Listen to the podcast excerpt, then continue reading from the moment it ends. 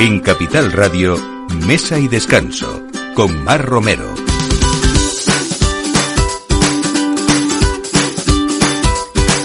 Buenos días, estrenamos eh, mes de junio con calor ya, con ganas de salir y con ganas de encontrar y de hablar de cosas diferentes, novedosas, eh, gente que nos eh, hace disfrutar de placeres en el fin de semana y a esta hora mejor que nunca justo la hora del aperitivo, así que hoy les damos la bienvenida pues con una cosa o con un eh, trabajo muy interesante del chef Borja Marrero que nos vamos hasta las cumbres de Gran Canaria en Tejeda, está haciendo con ese contexto culinario que él tiene del despiece de, de un animal que es la oveja, eh, pues una de las líneas más importantes de su trabajo en su restaurante Musgo en Las Palmas de Gran Canaria es hacer foie de oveja, un trabajo que lleva preparando y afinando en estos últimos meses y de los que vamos a hablar con él y de algunas mm, cosas mucho de productos eh, que hacen esa identidad de, Canarias y de chef como él que están haciendo que esas islas sean protagonistas en todo lo gastronómico también.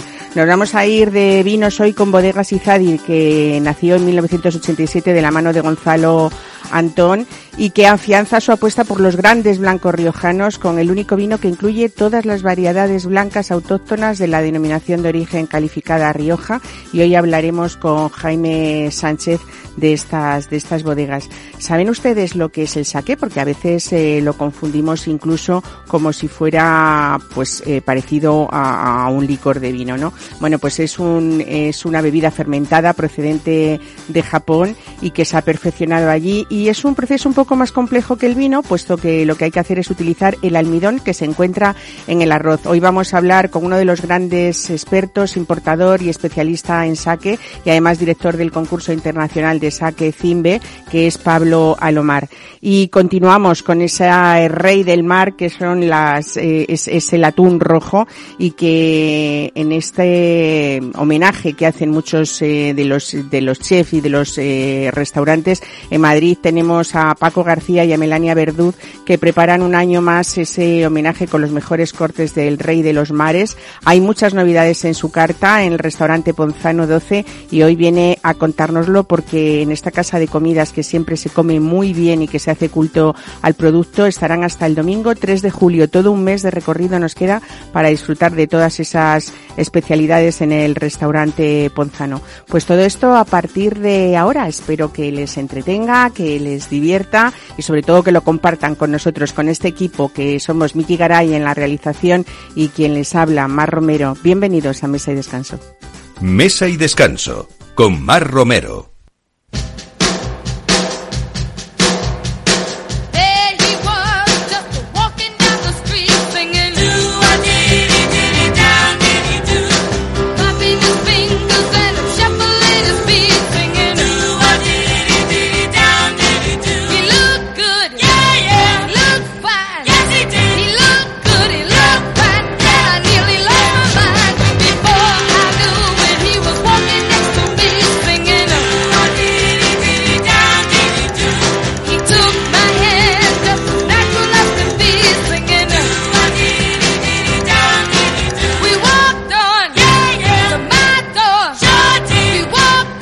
Con un recorrido siempre en la primera línea de la cocina evolutiva, en el que ha transitado por muchísimas y prestigiosas eh, casas gastronómicas, eh, Borja Marrero ha sido un innovador de proyecto de kilómetro cero totalmente sostenible y en formato de círculo cerrado, porque tiene sus huertos, su corral, su ganadería, su quesería y obradores propios también que lo lanzó a la fama en toda Canarias y en la península. Hoy vamos a hablar con él de muchas novedades y sobre todo algunas sorprendentes. Borja Marrero, buenos días, bienvenido a Mesa y Descanso.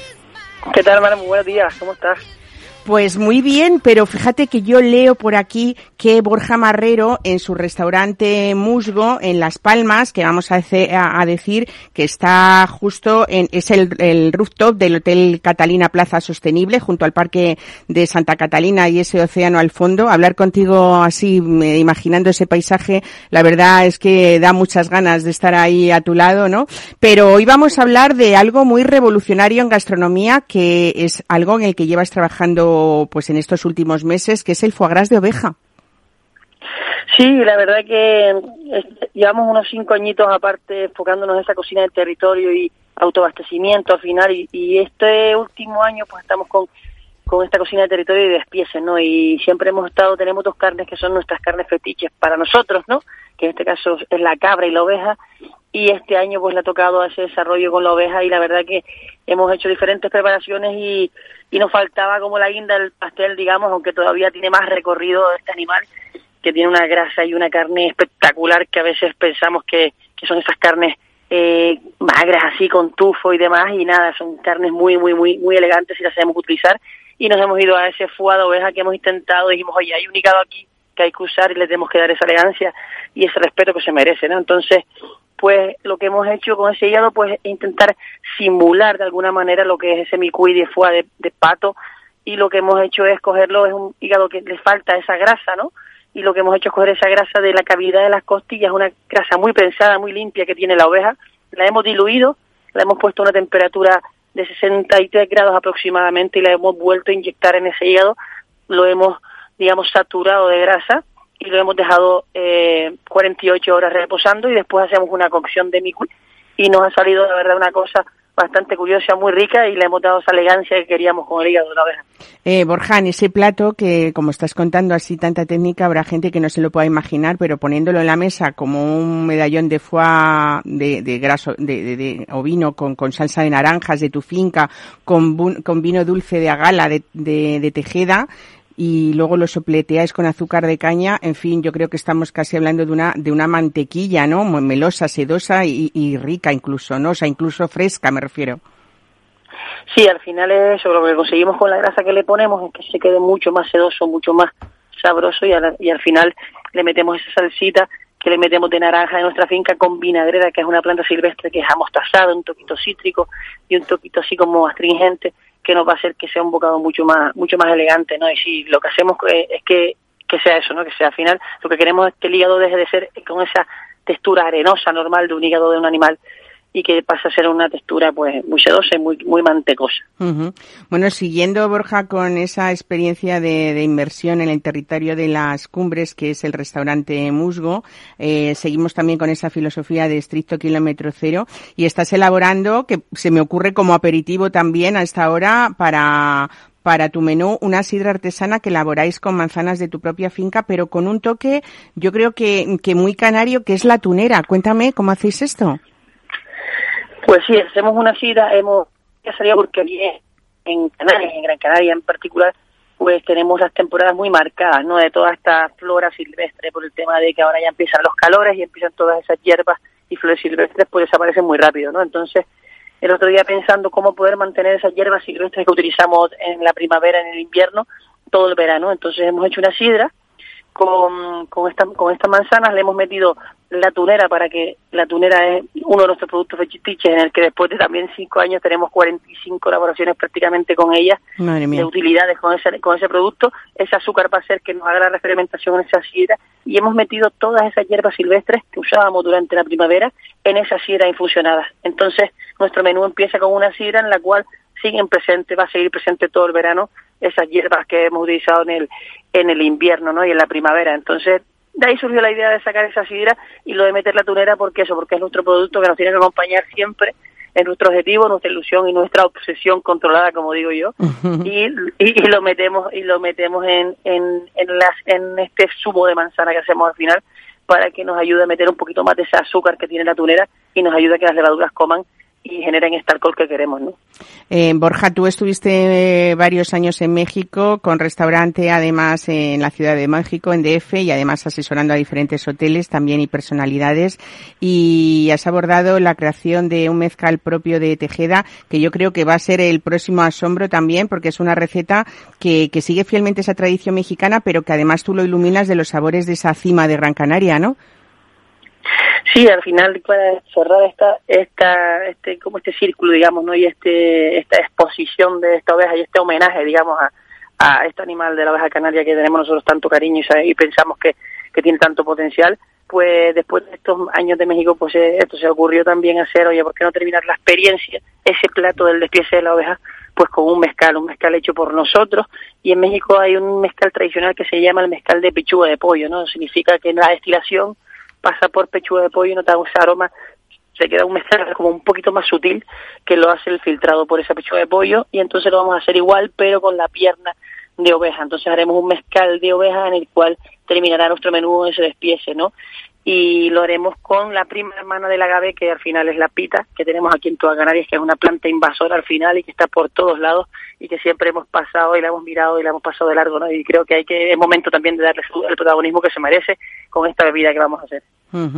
Bueno, eh, Borja Marrero, después de dejar atrás aquel restaurante que tenías en Texera, abordas ahora una nueva y emocionante etapa en este nuevo hotel Catalina Plaza, que es 80% sostenible en la capital Gran Canaria y que partes también de tu misma esencia de alta proximidad, ¿no? Tus huertos, tus granjas de Tejeda, que están a 45 minutos del restaurante y además evolucionando, pues eso, en una ubicación, cuéntanos un poco cómo es el entorno, pero yo creo que espectacular, además de de, cosmopolita, porque yo creo que sigues también esa línea de, total sostenibilidad en este establecimiento único en Canarias, ¿no? Sí, nosotros eso, seguimos igual la misma filosofía, exactamente lo mismo que hacíamos arriba en, en Tejeda, lo único que ahora nos, hemos venido a la ciudad y hemos cambiado el nombre simplemente y eso va, una cocina basada en nuestras cabras, ovejas, gallinas, huerto ecológico, en nuestros quesos, en nuestro obrador de, de helados, nuestro obrador de dulce, nuestra dulcería del pueblo. Y todo eso empezamos, como yo siempre digo, empezamos a cocinar cuando plantamos en el huerto y le damos máximo 25, 38 días a la verdura que necesitamos para potenciar esos azúcares, o cuando le damos esa alimentación a nuestras cabras y a nuestras ovejas para que tengan hacer una buena leche, que esa leche después se convierta en un queso y esperar por el mínimo seis meses, máximo 12, ¿no? Y la suerte que hemos unido ahora a un compañero de viaje que es este Hotel Catalina Plaza Sostenible, que eso, que cuando el hotel está por debajo del 50% de ocupación tenemos la gran suerte de ser 100% sostenibles en en lo que viene siendo energía y, la, el, y, como y agua caliente. Y aparte que bueno tiene infinidad de cosas el hotel que, que nos hace sentirnos mejor en el espacio donde estamos trabajando no porque la verdad que es una maravilla lo que ha hecho el señor Andrés que es el propietario del hotel. Y la verdad que nada que lo único que ha podido hacer es sumar a nuestra propuesta y nosotros sumar a ellos y estamos encantados de estar en este desplazamiento bueno, qué bueno. Es que además, aparte de, bueno, pues esos cultivos que tú haces de remolacha, de zanahoria, de espinacas, de cebolla roja, de galdar, eh, la verdad es que para quien eh, eh, quiera vivir y, tener esa experiencia de alta sostenibilidad, podríamos decirlo así, saber también que, que este hotel está funcionando pues prácticamente sin gasto energético, el agua se calienta con un sistema de tubos gracias al sol, las grasas se diluyen, en fin, los toldos de la terraza del musgo captan también eh, por cada cuatro metros, eh, en fin, como, como solamente eh, el gasto de la polución de un coche durante un año, ¿no? Y ya leyendo, Borja, ya alucino con que los, los baños son electrónicos de, última, de última generación y que no se utiliza papel, se elabora compost propio, ¿no? También en el, en el VC, o sea, una cosa alucinante y súper pensada, ¿no? Qué bueno. Sí. Sí, esa es la, idea. Al final es eso, intentar ser lo más sostenible posible, pero no simplemente por por estar en, la moda de la sostenibilidad, sino por, por convencimiento, ¿no? Porque si, si no si no empezamos a dar pasitos así, pues yo creo que, que hay que hacerlo ya, porque si no vamos a ir mal en el futuro. Entonces yo creo que eso es totalmente convencido por parte de los por, parte nuestro que el camino es este y que es el que, que, hay que seguir. ¿no? Bueno, eh, para quien quiera y esté planeando ya sus eh, vacaciones, Borja, decir que quien quiera ir a visitarte a, a Musgo, a, a, este restaurante del Hotel Catalina Plaza, eh, pues decir que tienes también, eh, cerráis el lunes, creo que es, ¿no? Y, domingo, también, domingo, y lunes, domingo y lunes. Y también decir que tenéis un menú corto y un menú largo, aparte de armonía de vinos, o sea que hay para, para elegir eh, para todos los gustos y, y, un poco para todas las capacidades de, de, estómago, que no todos pueden comer eh, muy largo el menú, pero, pero bueno, que, que has pensado un poco en todos también, ¿no?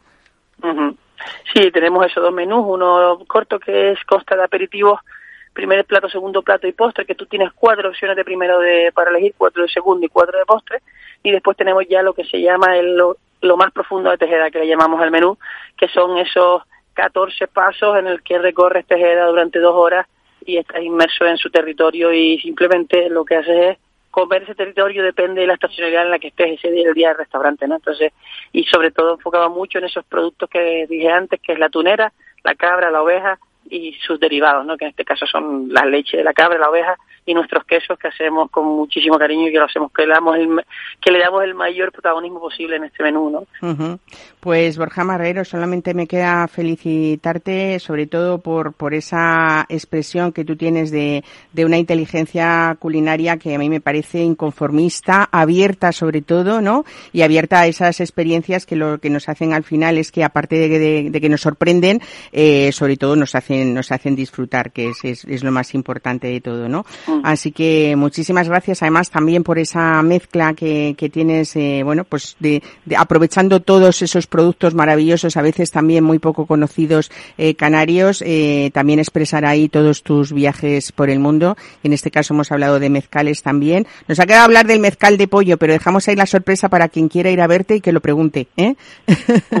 muchísimas gracias por estar hoy con nosotros. Un abrazo. Hasta luego. Gracias. Chao. Mesa y descanso. Capital Radio.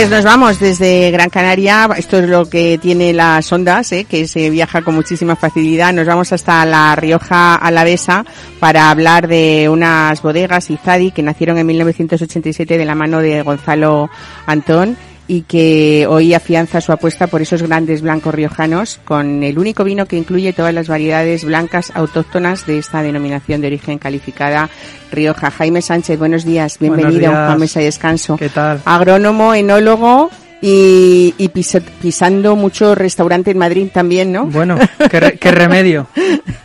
bueno, eh, más de 30 años elaborando en esta bodega Blancos en La Rioja. La primera añada creo que es desde 1990 ya. Sí. Y es verdad que Izadi ha, ha reinterpretado todas las variedades eh, tradicionales para, para reivindicar esa importancia es. de los blancos, ¿no? Realmente a veces no nos damos cuenta que en Rioja los vinos históricos eran los blancos, ¿no? No los tintos. Es, eso Eh, principalmente se, elaboraban esos blancos hasta, bueno, hasta la llegada de, los franceses, por desgracia, y de Burdeos, que, nos enseñaron de alguna manera a, elaborar los, los, tintos, pero, pero anteriormente, antiguamente, los, los vinos que más se, elaboraban y de más calidad eran los, blancos en la zona de, Rioja, sobre todo la Rioja Alavesa, que es donde nos, donde nos situamos nosotros. Bueno, habéis hecho para esto, habéis integrado seis varietales en busca de Eso una es. mezcla, un cupás complejo con, con, potencial de guarda, que Eso es lo es. importante de los blancos de Rioja, ¿no? Es. Y es verdad que eso ha supuesto bastante esfuerzo porque hay eh, variedades blancas como Viura o Malvasía o la Garnacha, que, es, que, que bueno, que, que, incluso la de Tempranillo, que en los últimos años se ha puesto dando, muy de moda sí. para hacer ¿no? blancos en, en Rioja, pero es verdad que hay otras que, que ha habido un esfuerzo por localizarlas y también por recuperar esas variedades que son, bueno, pues de minoritarias y con una producción muy pequeña, como puede ser la Turruntés o la Maturana Blanca. Maturana ¿no? Blanca.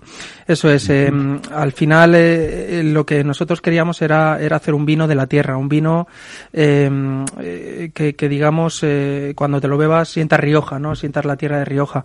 Al final hemos apostado por las variedades autóctonas, digamos, aunque autóctono es una palabra un poco difícil, pero, pero hemos apostado por esas variedades autóctonas de la tierra que siempre o casi siempre han estado allí.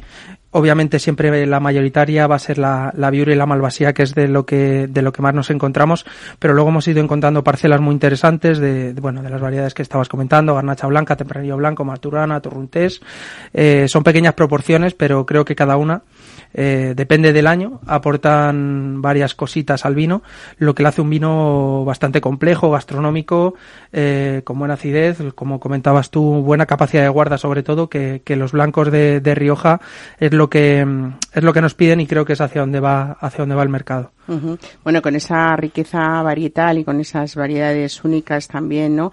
Yo creo que lo que habéis conseguido también eh, es elaborar pues un, un, gran vino blanco complejo, yo creo que muy expresivo, muy complejo, muy, muy elegante, ¿no? Al... Y a veces como esa untuosidad que es la que nos da, junto con la acidez y con la frescura, esa capacidad de guarda, ¿no? Sí. Eh, no es fácil, ¿no? Conseguir algo tan, Es- tan, tan especial. Es complicado, además, eh, bueno, en este vino eh, hemos tocado las dos vertientes que creo que son más importantes, que sea un vino versátil, aparte de complejo. Es decir, eh, es un vino que, que, por ejemplo, para, para chatear, eh, no se va de precio en restaurantes. ¿De eh, cuánto estamos hablando, Jaime? Pues en- estaría en torno a los 10.50 PVP en tienda. Qué bien, ¿no? Y sí, la verdad que, que muy bien.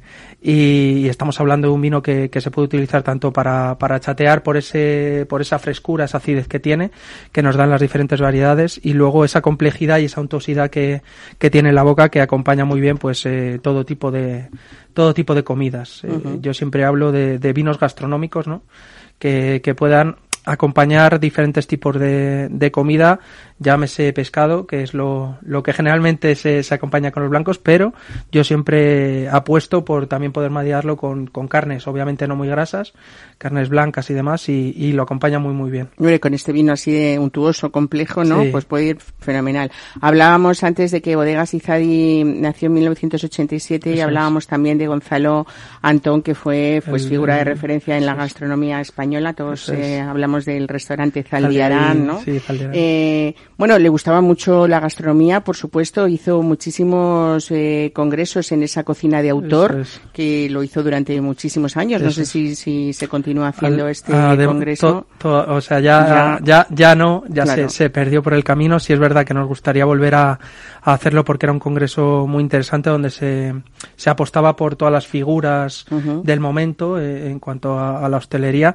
Eh, Berasategui, etcétera. La verdad que, que eran jornadas muy, muy chulas donde no solo se apostaba por la comida, sino también por, por el vino. Sí es verdad que nosotros siempre decimos que, que venimos de una, de una familia de, de hosteleros, entonces eh, apostaron fuerte por el vino. Eh, hemos ido creciendo, gracias a Dios. Empezamos con Izadi, ahora ya somos cuatro, cuatro bodegas. Las cuatro tocamos las, las denominaciones de origen más importantes, Ribera del Duero, Toro, eh, Rioja. Vamos a nombrarlas porque hay algunas como muy conocidas, Villacreces, Sí, eh, Bodegas Creces, ¿no? Vetus, Orben, que es el proyecto más, más novedoso de Rioja, un toque, re- reinterpretar un poco esa Rioja más, más moderna. Ujú. Bueno, eh, eh, por supuesto es su hijo, eh, Lalo Antón, es quien dirige ahora esta bodega, que es la matriz de Artevino Family Wineries, que es es. como se llama, ¿no? Por cierto, aquí hemos hablado de gastronomía, de eh, verdad que, que Gonzalo Antón siempre ha sido un personaje eh, muy querido en este mundo del vino, pero también el del fútbol, ¿no? Hay que decir que él fue presidente fue del presi- Alavés. Fue, ¿no? presidel- fue presi del Alavés, así que... Así que mezclando todo muy bien. Bueno, y en este Izadi, que hoy hemos hablado de Izadi Selección, que lo que hacéis con él ha sido reivindicar ese blanco autóctono, como decías. Eh, también hay que hablar de, de ese Izadi, la rosa rosé o la rosa negra Izadi. Eh, el crianza ha sido, yo creo, eh, no sé, el, el, el regalo viñedo singular, que es como ya decir que es el regalo de, de, de- regalo, de- es esa selección que vosotros hacéis, Eh, ¿no? Bueno, Eh, no- nosotros allí en total hacemos con, con las cuatro bodegas serían unas 18 referencias de vino. Eh, seguimos creciendo, seguimos apostando por la calidad. Allí en Izadi tenemos siete. Eh, se hizo hace poquito una apuesta por la garnacha, la garnacha riojana. Eh, hemos sacado la rosa rosé, que hace poquito nos dieron el premio a mejor rosado por, por la guía Gomet. Qué elegante es y qué bonita esa botella Sí, también. ¿eh? es, eh, la imagen hace mucho, el marketing, la verdad que nosotros apostamos mucho por el marketing y, y hace mucho, pero luego el vino obviamente está, está espectacular. Luego el Izadi Crianza, que es el buque insignia de, de la bodega, eh, siempre con muy altas puntuaciones en las mejores eh, guías de- del país, el Selección, que sería el reserva, y luego el regalo, que, que también fue una apuesta, viene del Izadi Expresión, de, hace años que se hacía, y ahora pues eh, en Rioja se ha, se ha adoptado esta calificación de viñedo singular, que seríamos como los Gran Cru, digamos, de, de aquí de España. Y bueno, estamos muy contentos con el resultado porque está teniendo una aceptación increíble. O sea que algo chiquitito, algo pequeñas producciones, como siempre, Bueno, porque solo de un bien, ¿no? viñedo, pero Y luego unos precios, eh, yo creo que, que son, bueno, pues para que alguien pueda disfrutar del vino de verdad, porque Sí. son comedidos, ¿no? Eh, Jaime, indagando un poco más todavía para los que nos escuchen y sean algo más técnicos para esta Izadi selección, reivindicando este blanco, es verdad que lo habéis elaborado, como decías, con- de una manera pues muy cuidada, vendimiando a mano de pequeños depósitos de fermentación. Pero yo, como enólogo y, y- y agrónomo que eres, quiero preguntarte porque en este vino que se completa, creo, con una, una maduración de unos seis meses en barrica, pero pasa también por huevos de hormigón, por, Eso por es. Eh, ¿Está muy de moda esto del huevo de, de hormigón o cada vez hay más bodegas que lo hacen? ¿O solamente eso se hace para algunos vinos? ¿O qué es lo que nos, nos eh, aporta? Eh, Bueno, sobre todo el, el- el huevo de hormigón, que como bien dices es un depósito en forma, en forma oval de huevo, em, lo que hace es que las lías, que, para los que no lo sepan son las levaduras que van cayendo, que, van desfalleciendo, digamos, em, estas lías le van a dar eh, untuosidad, lo que hablábamos antes, cremosidad al vino, que sea un vino un poco más complejo, aparte de esa frescura que hablábamos. Eh, entonces, al, al tener esta forma oval, lo que hacen es que las lías se vayan moviendo, se vayan deshaciendo más, sin un trabajo previo de batonás, que es lo que se suele hacer, y cada vez están más de moda. Es verdad que empezó como un furor un poco de alguna manera postureo, como, como decimos ahora, pero sí es verdad que cada, cada vez las bodegas lo tienen más. Antes se utilizaban principalmente para los para los blancos ahora se están elaborando tintos muy muy muy interesantes y la verdad que bueno esos seis meses de, de barrica esa ese, ese ese trabajo de lías en los huevos de hormigón lo que le va a dar al vino es eh, todavía mayor complejidad si no tenemos suficiente con las seis variedades le va a dar, le va a dar mayor complejidad mayor untuosidad en la boca y que sea un vino también más gastronómico.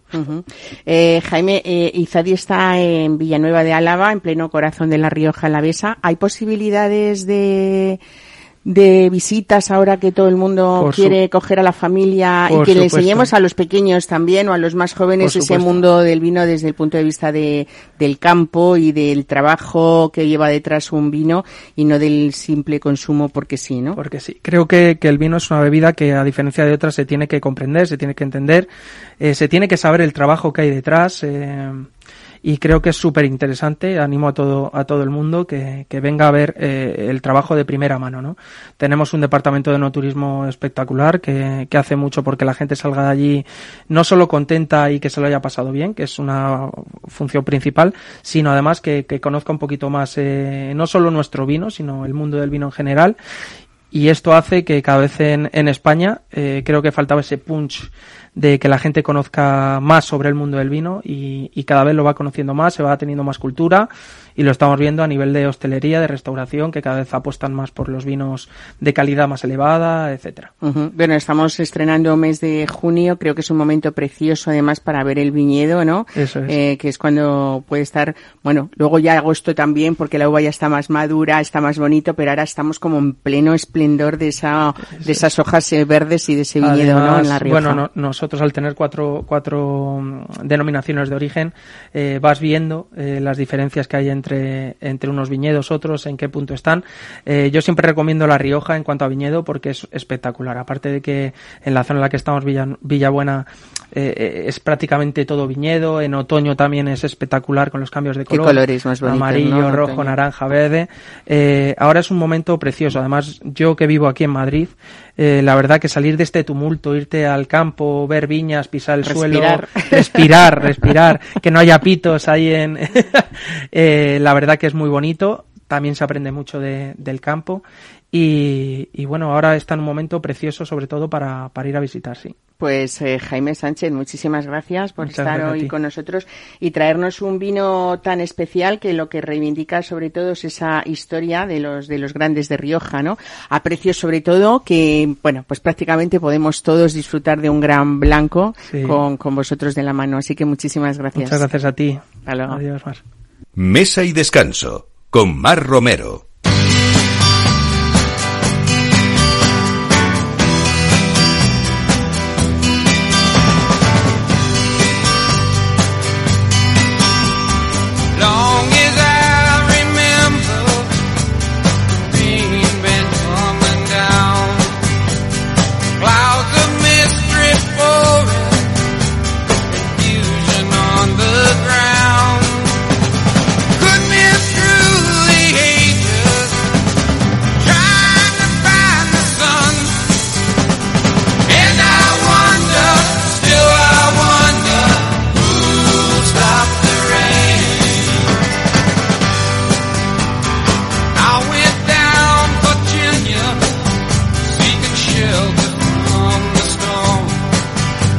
Bueno, pues nos vamos a hablar ahora de una bebida. Después, además, vamos a hablar, yo creo, de un producto con Paco García que va muy bien porque cuando hablamos de atún, eh, casi tenemos que hablar, por supuesto, en España una temporada muy larga que todavía nos espera hasta el 3 de julio en sus jornadas gastronómicas, pero es verdad que mucha gente decide eh, hacer una especie de armonía o de maridaje con un producto que no es el vino y que es el sake, ¿no? Que tiene un poco, eh, bueno, no un poco, tiene el origen en, eh, en China eh, pero se desarrolla y perfecciona en Japón, que justo es precisamente, hago un poco este, esta comparación porque son los japoneses los grandes amantes de ese rey del mar que, que es el atún, ¿no? Tenemos con nosotros hoy a Pablo Alomar, que es importador, especialista en sake y además director del concurso internacional de sake Zimbe, el concurso internacional de vinos y espirituosos, que nos va a responder algunas dudas, eh, pues las más comunes sobre, sobre esta bebida. Pablo Alomar, buenos días, bienvenido.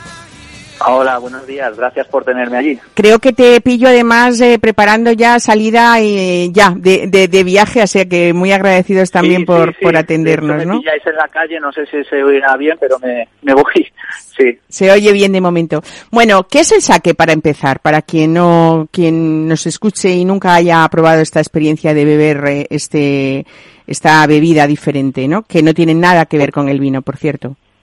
Vale, pues el sake no es lo que todos pensamos que es. Es decir, no es un destilado, no es una bebida superalcohólica, ni es una bebida que únicamente se toma caliente. El sake es, y es muy importante, una bebida fermentada, muy parecida al vino, aunque el proceso es mucho más complejo, pero tenemos que meternos en la cabeza que es una especie de vino japonés. O sea, eh, sería, eh, pues que es- es- se utiliza el almidón que se encuentra en el arroz, ¿no? Para, para fermentarlo. Eso es. El, eh, el, el sake se hace a partir de arroz y si lo comparásemos a la uva necesitaríamos tener por un lado agua y por otro azúcar que ya contiene eh, la uva. En cambio el sake, al hacerse de arroz, precisa de un paso más que es la obtención de glucosa a través del almidón que contiene el arroz. Entonces ese proceso de transformación se hace a través de una de un hongo que se llama eh, koji king, que es único en, casi todos los fermentos japoneses y, es un proceso pues de eh, producir azúcar para luego a través de una levadura aquí estamos a la par con el vino pues hacer eh, una bebida alcohólica fermentada Una bebida alcohólica, pero que tiene, Pablo, bastantes menos grados o que, que, que un ver. destilado, ¿no? Claro, claro. El problema es que las etiquetas dan miedo. Las etiquetas, se ve allí unas letras preciosas en japonés. Eh, lo único que desciframos normalmente, si es una botella comprada en Japón, obviamente si, es comprada en Europa o en España ya tenemos que poner en la contraetiqueta todas las especificaciones, pero tú ves esta etiqueta con toda esta caligrafía preciosa y a lo mejor ves un 45% y ya eso te induce a pensar que eso es el grado alcohólico del sake. En cambio es el pulido, que es un tema único en, el, en, en- en esta bebida y es que el grano de arroz se pule para obtener mayor concentración de almidón. Entonces, cuanto más pulido suele ser más, eh, el sake suele ser más, eh, di- digamos, más fino, más sedoso, más afrutado. En cambio, eh, cuanto menos eh, eh, pulido sea el sake, pues tendrá un perfil un poco más rústico, con mucho más umami. Entonces, para, para diferenciar un poco, podemos encontrarnos saques con un pulido del 80%, en este caso sería cercano al 100%, que es un, un grano de arroz sin pulir, y tendría un perfil muy rústico, y en cambio podemos encontrarnos saques con un pulido del 23%, eso significa que se ha perdido el 77% del grano de arroz y nos hemos quedado con un núcleo puro de almidón. Y esos son saques muy finos, muy elegantes y más caros, obviamente, porque hay más merma. Eh, eso me imagino que el pulido, como nos estás explicando, lo has hecho muy bien, es uno de los parámetros de los de, de los diferentes tipos de saque que existen, ¿no? Porque también habrá diferencias si añadimos o no alcohol o si lo diluimos en agua o no, incluso si se si se pasteuriza o no, ¿no? Correcto, correcto. No tenemos que olvidar que el sake es la bebida alcohólica más natural que existe, porque no lleva ni sulfitos, ni colorantes, ni conservantes, eh, ni nada añadido. Lo único que se hace es, en algunos casos, añadir agua, se diluye eh, un poco en agua, por tanto, a lo mejor se obtiene una, un, un saque de una gradación de 20, 19 grados de, de alcohol y se reduce hasta esos 15, 16 que suelen tener. Luego, hay saques que eh, se pasteurizan y esa es la única manera de mantenerlos, eh, entre comillas, eh, eh, todo el proceso enzimático a raya, pero hay algunos que a mí me, vuelven locos, que son los saques sin pasteurizar, son más frágiles, pero se guardan en frío y no hay ningún problema. Y luego está el tema de, según el pulido, el tipo de saque que, que, puede ser o bien ginjo o daiginjo, si tienen los pulidos eh, un poco más eh, intensos, a partir del 60% ya podría ser ginjo, a partir del 50% daiginjo, y luego están los junmai eh, o honjoso, que tienen los pulidos, eh, vamos, que se pulen menos, y luego están los que llevan alcohol añadido o no llevan alcohol añadido. Los que no llevan alcohol añadido tienen una terminología que es la palabra junmai, y los otros pues omiten esa palabra o en el caso de los eh, saques con un pulido eh, no tan eh, excesivo eh, se llaman honjoso. Ajá. Bueno, qué complicado. Imagino que para ti muy, muy fácil, pero aprenderse estos nombres. Bueno, eh, la verdad es que mm, eh, yo creo que sí que nos estás dejando bastante claro eh, lo que es. Supongo, hay incluso, eh, parece- eh, haciendo un poco la comparación con, con el vino, Pablo, que, que los podemos, o se envejecen en, en barrica, ¿no? Incluso los hay espumantes también, ¿no?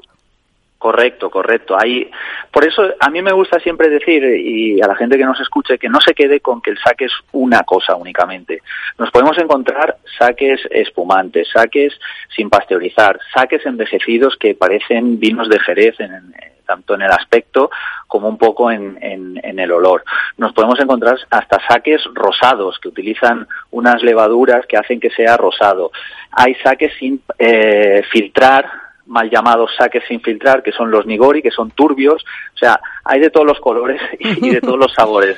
Claro, O sea ese que es un mundo apasionante también en el que una vez que uno se introduce, imagino que sigue eh, la- la- con las ganas de, de seguir investigando, ¿no? Eh, eh, ¿Solamente se elabora sake en Japón o se puede hacer solamente en Japón o también hay bodegas en otros lugares de sake que se hagan sake? Mira, como curiosidad, todo lo que se llama sake, en Japón, tú te vas a cualquier bar y pides sake y se te quedan mirando como diciendo, ¿qué, quiere, qué, qué, qué tipo de alcohol quiere este señor? Porque sake es una palabra que significa bebida alcohólica, puede ser cerveza, vodka, vino, sake. En Japón se llama nihonshu y es lo que aparece en las etiquetas, nihonshu. Entonces, si alguien pone la palabra nihonshu en una botella, solo lo puede hacer si se hace en Japón. En cambio, fuera de Japón hay muchas hay muchas eh, eh, bodegas que hacen sake, pero nunca se va a llamar Nihonshu. Siempre se llamará sake a la vamos a, a la- en, en inglés, digamos. Y, y de hecho en España hay dos bodegas en Cataluña que están produciendo sake y cada vez lo hacen mejor, o sea que Qué bien. Eh, Oye, por cierto, ¿cómo sí. se llama el enólogo, eh, la figura equivalente al enólogo en el mundo del sake? Eh, la, la figura Sí, sí. Eh, como aquí llamamos bueno, hay un enólogo gurú vino. que, hay- que se llama John Gardner Ajá. que este sería como el, el extranjero que más conoce el sake, vive en Japón, trabaja mucho con, con el sake y ha sido mi mentor. Y yo creo que es la persona, ha escrito varios libros, etcétera, y es una, una eminencia en el mundo del sake. Pero me refiero un poco también a la, a la profesión, o sea, igual que en enólogo hay una figura equivalente. Ah, perdón, sí, eh, sí. Eh, eh, el, eh, el toji, que el, El toji, toji. sería un- una especie de, de sake maker o, o capataz, que es el que controla el proceso, en que en todo momento vaya todo por el buen camino. Y hay un poco de misticismo, un poco en, en esta figura, porque solo tocando el arroz o, o oliendo ya sabe cómo va a salir el sake y, y sabe qué pasos tiene que tomar. Pablo, y por fi- eh, finalizando, ¿cómo se bebe el sake? ¿Siempre en copa de o en taza de cerámica o cómo? Esta es otra cosa que también hay que aclarar. Los saques que suelen tener un pulido mayor, los que aparece la palabra ginjo, daiginjo, por ejemplo, yo siempre aconsejo que se tomen eh, fríos y en copa de vino. Ganan mucho, eh, se expresan muy bien. En cambio, los, los saques que tienen un pulido menor, perdón, mayor, eh, o que no se pulen tanto, digamos, pueden tomarse en copa de, en tacita, digamos, y estos sí que los podríamos tomar incluso temperatura ambiente o calientes, hasta 50 grados se podrían tomar y ganan mucho. Yo invito a la gente que lo pruebe porque también es una experiencia probar el saque a diferentes temperaturas.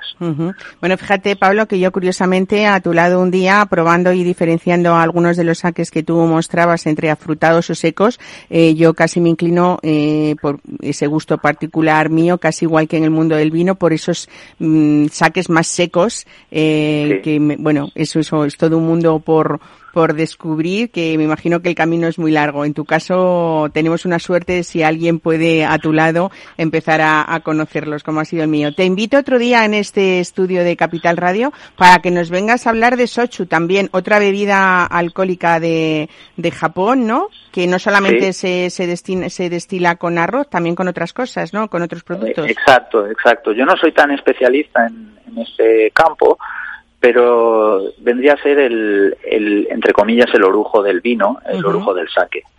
Y efectivamente se puede hacer de arroz, de patata, de boniato, de azúcar. Hay, hay varios tipos de socho y también es un, un mundo interesante.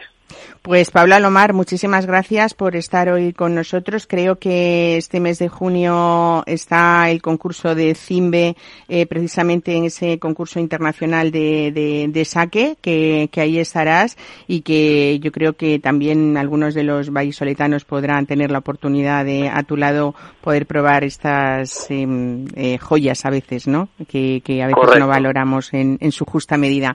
Muchísimas gracias por estar hoy con nosotros y feliz viaje. Un saludo. Gra- gracias, gracias a todos y nada, contad conmigo cuando queráis y nos vemos pronto. Gracias, Pablo. Hasta luego. A- adiós, adiós. Mesa y descanso. Capital Radio.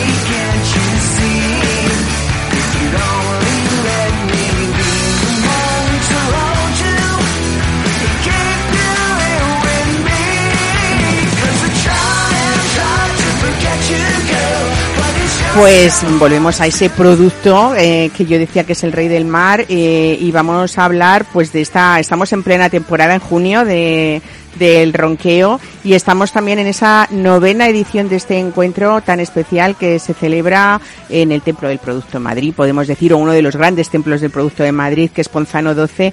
Paco García, buenos días, bienvenido. Buenos días. Bueno, eh, ¿qué tal tú el saque con el, con el atún? ¿Lo has probado alguna vez? Seguro que sí, porque tú Sí, eres sí. un enamorado de los vinos, ¿no? Sí, Pero no, también no en casa, pero sí que lo he probado fuera y es un producto totalmente compatible con el atún. con el Está atún, bueno, ¿no? Está sí. buenísimo.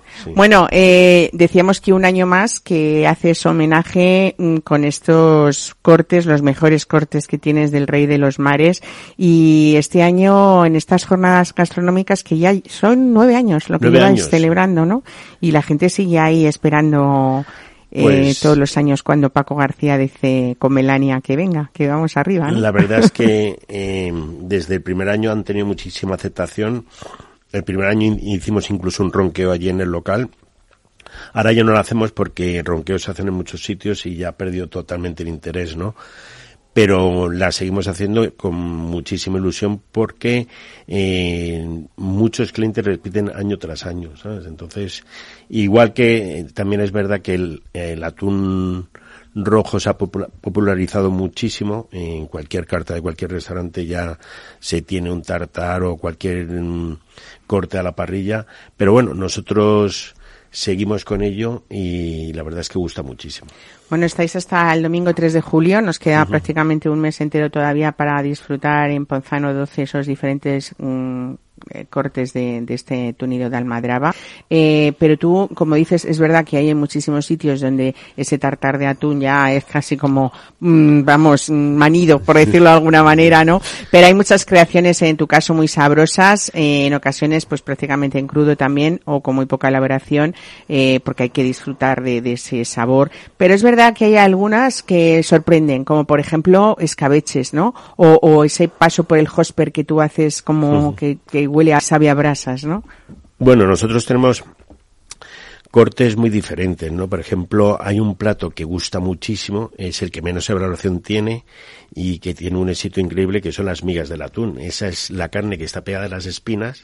Que son literal- sabrosísimas. sí, se saca literalmente con una cuchara y nosotros lo único que hacemos es añadirle eh, escamas de sal y, ace- y aceite. Entonces, No necesita más, ¿no? no necesita nada más. Y la, la gente, la verdad es que, y nos cuesta mucho conseguir las migas porque de cada atún, pues salen tres kilos de migas, ¿sabes? Entonces, antes era un, un producto que incluso no se, que no se sacaba del, de la espina y ahora, mm, Todo el mundo lo quiere, Todo ¿no? el mundo lo quiere. Entonces, pues bueno. Luego también hacemos, eh, nosotros en casa es muy parti eh, o sea, tiene mucha fama nuestros escabeches y hacemos un atún rojo en escabeche que gusta muchísimo, lo hacemos casi en el momento, ¿no? Eh, va muy poquito marcado y eh, lo único que hace el, es- eh, el escabeche es marinarlo un poquito, ¿vale?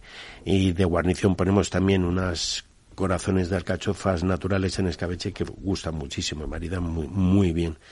Hay otro plato, por ejemplo, las albódigas de atún rojo, ¿sabes? que no es nada típico y nosotros que somos una casa de comidas, pues nada mejor que unas albóndigas, ¿no? Hay un plato que hacemos que es un guiño al restaurante Antonio Zaros Atunes que yo cuando lo probé dije, esto lo tengo que hacer yo. Que es simplemente, Antonio. sí, simplemente es una salsa de tomate casera hecha durante eh, al chup chup durante seis o ocho horas con patata paja y un lomo de atún a la parrilla. Se mezcla todo, se trincha el atún sobre ese huevo campero con la patata paja y la salsa de tomate y es espectacular. ¿sabes? Hasta ahora ya, Paco, es creo que ya nos estás haciendo la boca agua. Oye, es verdad que, bueno, no deja de ser el, el, el atún, el rey del mar, decía yo, pero también es como el cerdo del mar, porque no sé si hasta los andares, porque no anda, pero, pero de cabo a rabo, ¿no? Eh, son todas esas partes que sabes tú también sacarle, bueno, el jugo, poniéndoles la receta que más eh, convenga a cada lugar, o a cada, a cada parte del, de- del, a mí, a todo el mundo habla de la, de la ventresca, por ejemplo, porque es una, quizá una de las partes muy nobles, igual que el lomo, ¿no? Pero, por ejemplo, la parpatana, que es una zona quizá con mucha o con más grasa, al hosper eso tiene que estar de muerte, ¿no? La parpatana es una parte, digamos que es la parte superior de la ventresca, es como si fuera nuestra clavícula, ¿vale? Es una carne que está dentro de un hueso y eh, lo que se hace es deshuesarla y se saca la carne y es eh, una carne que tiene una, parece mantequilla y eh, al tener tanta grasa, al ponerla en la parrilla queda perfecta, entonces gusta muchísimo, también es una parte que gusta muchísimo. Y antes, vuelvo a repetir, Tampoco se valoraba, Una ¿no? parte que no se valoraba nada, incluso se tiraba porque estaba dentro de un hueso y, y ahora mismo, pues de cada atún hay dos, salen dos parpatanas. o sea Fíjate que... hace semanas estábamos hablando con una empresa que lleva pues eh, muchísimos años, ya casi cerca de estar centenaria, que son Atún Fuentes en, en Murcia, ¿no? Que es muy famosa por sus salazones y también por el atún. Y estaban contando pues cómo algunos chefs están sacando ya partido de zonas donde nos, nos podríamos imaginar que, por ejemplo, es la parte del músculo de atrás del ojo, ¿no? Que se están haciendo también creaciones, parece ser muy, muy interesantes. Dicho así, cualquiera que nos oiga dirá, por Dios, qué horror, pero eh, luego es verdad eh, que sabéis sacar partido a todo de una manera muy especial, ¿no? En tu caso, hablamos hasta de, chule- de chuletón mm, al carbón y al peso. Sí, es la parte del lomo que va incluso con la médula y todo eso, que lo cortamos y va al peso y, y va también a la parrilla y está buenísimo. Bueno, eh, yo creo que lo que has hecho ha sido convertir eh, pues esta fiesta gastronómica ya en una institución de- del barrio de, de Ponzano. Es muy fácil acordarse siempre de tu casa, no por lo, por los escabeches que yo siempre me acuerdo, sino porque es el nombre de la calle y el número 12, ¿no? Eh, pero también hablamos un poco de que la gente se hace fiel a las a los a los lugares por pues por muchas cosas. Me ha hecho gracia cuando has dicho lo del chup chup, porque hay mucho chup chup en Ponzano 12 en cada plato de la carta o, o del menú también, ¿no? Y sobre todo, pues ese trato diario que, que vosotros tenéis. El tirado de las cañas en barro, en barra, ¿no? Eh, ¿Hay algún lugar fuera de Madrid donde se tiren también las cañas o no? Pues yo creo que no, porque eh, es que además eh, vas fuera de Madrid y cuando les explican más o menos cómo estiramos la caña, se llevan las manos a la cabeza y dicen, pues sí, es que estás desperdiciando el 30% del barril. Que, digo, pues en Madrid, si a lo que llamas tú desperdiciar el 30% ma- del barril no lo haces así, no vendes ni una caña. Entonces desperdiciamos más. Sí. Y es verdad. mm, Lo que pasa que sí que es verdad que para mm, no a todo el mundo le gusta que lleve su su crema de, en la parte de la cerveza, ¿no? Entonces, pues bueno, eh, para gusto colores y entonces Claro. pues ya está.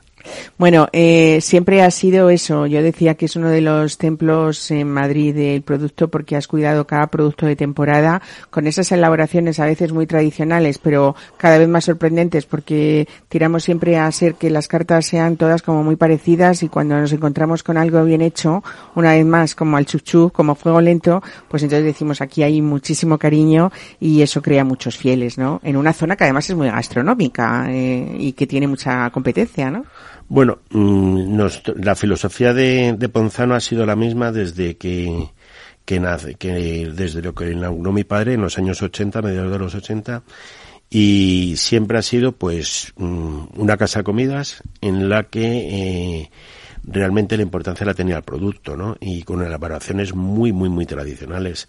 Tenemos gente que, que viene a comer todos los días, entonces pues tenemos que eh, mimar su estómago. Tienes un ¿vale? menú del día maravilloso, Sí, sí, ¿eh? sí, También hay que decirlo, ¿no? Pi- pilar de la casa. Los miércoles siempre hay un cocido de, de campeonato. ¿También en verano o no?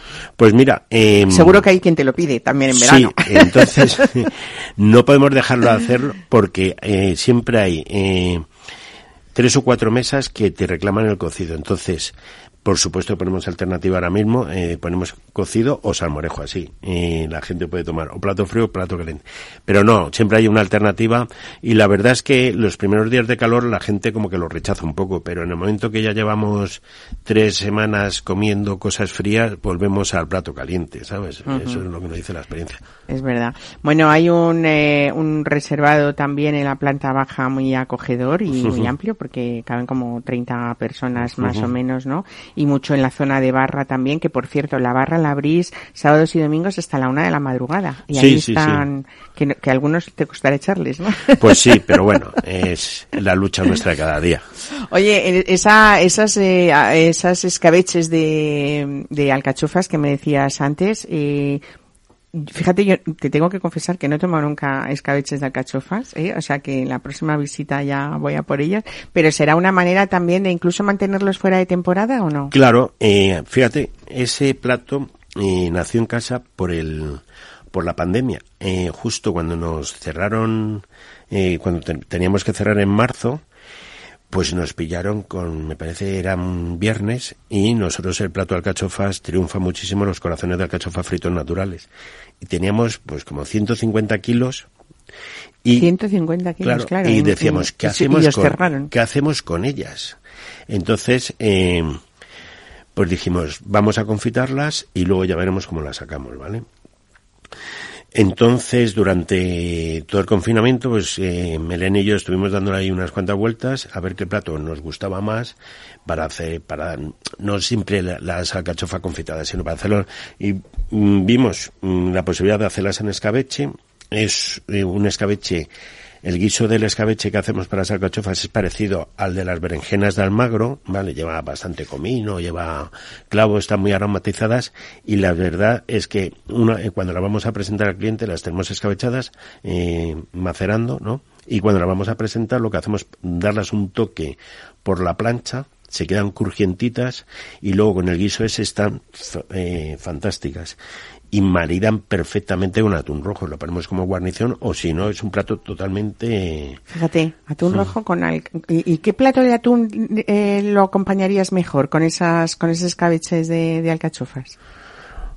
Eh, Pues el, el, el, el escabeche de- de, atún rojo. ¿sabes? sea, con los Es- dos escabeches. El guiso es diferente, pero la verdad es que está Complementan bien, ¿no? Muy bueno. Porque además lleva mucha verdura, le ponemos mucha eh, cebolleta, charlota, le ponemos la zanahoria, entonces pues un poquito de puerro, tal y cual, gusta muchísimo. Paco García, para terminar, que si fuéramos ahora a Ponzano 12, para los que nos estén escuchando también fuera de Madrid, que nos escuchan desde muchas ciudades, yo creo que es un encuentro gastronómico hasta el 3 de julio, como decíamos, importante, eh, de esas jornadas que ya se han hecho una institución en el barrio eh, con el atún rojo, pero mm, ¿qué otros platos uno no se debe perder para llevarse una idea de lo que realmente es vuestra filosofía en Ponzano?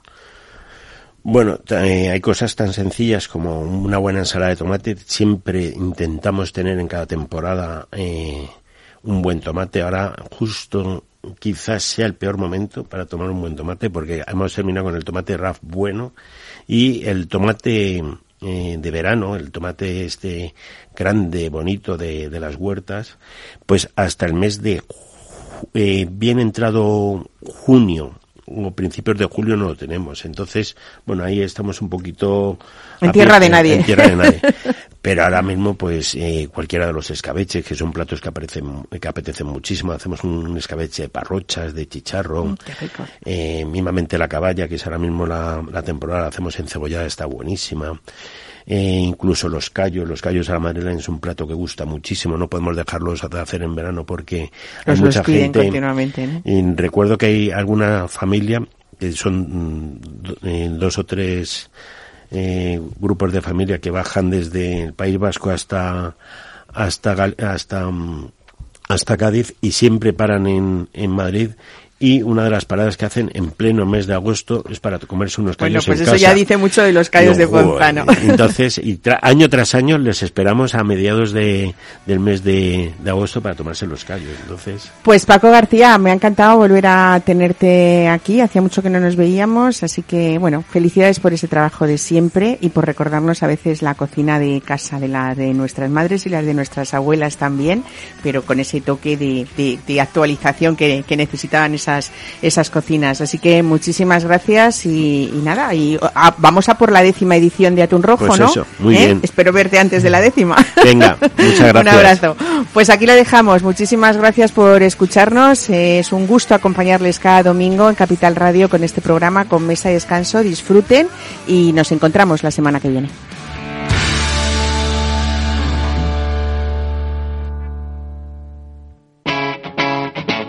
Capital Radio.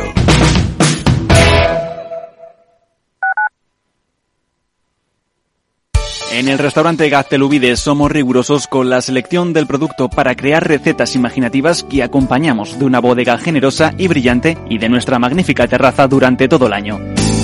Restaurante Gaztelubide, carretera de La Coruña, kilómetro 12200, La Florida. Teléfono 91 372 8544. Una recomendación del programa gastronómico Mesa y Descanso. Si te gusta el pádel, en Capital Radio tenemos tu espacio. Todos los martes a las 22 horas saltamos a la pista para contarte la actualidad del World Padel Tour, los torneos amateur, las novedades de las marcas y toda la actualidad relacionada con el segundo deporte más practicado de España. Esto es Padel, los martes a las 10 de la noche en Capital Radio. Horno La Santiaguesa. Somos pasteleros y eso nos gusta. Utilizamos materias primas que nos hacen disfrutar y elaboramos todos nuestros productos de forma artesanal, sin sucedáneos, ni margarinas, ni grasas trans. Sabemos que las cosas buenas son importantes. Con el hashtag buscamos gente dulce. Taona San Onofre, calle Hortaleza 9, teléfono 91 531 8376 y Horno La Santiaguesa, calle Mayor 73, teléfono 91 559 6214. También nos encontrarás en el mercado de San Miguel.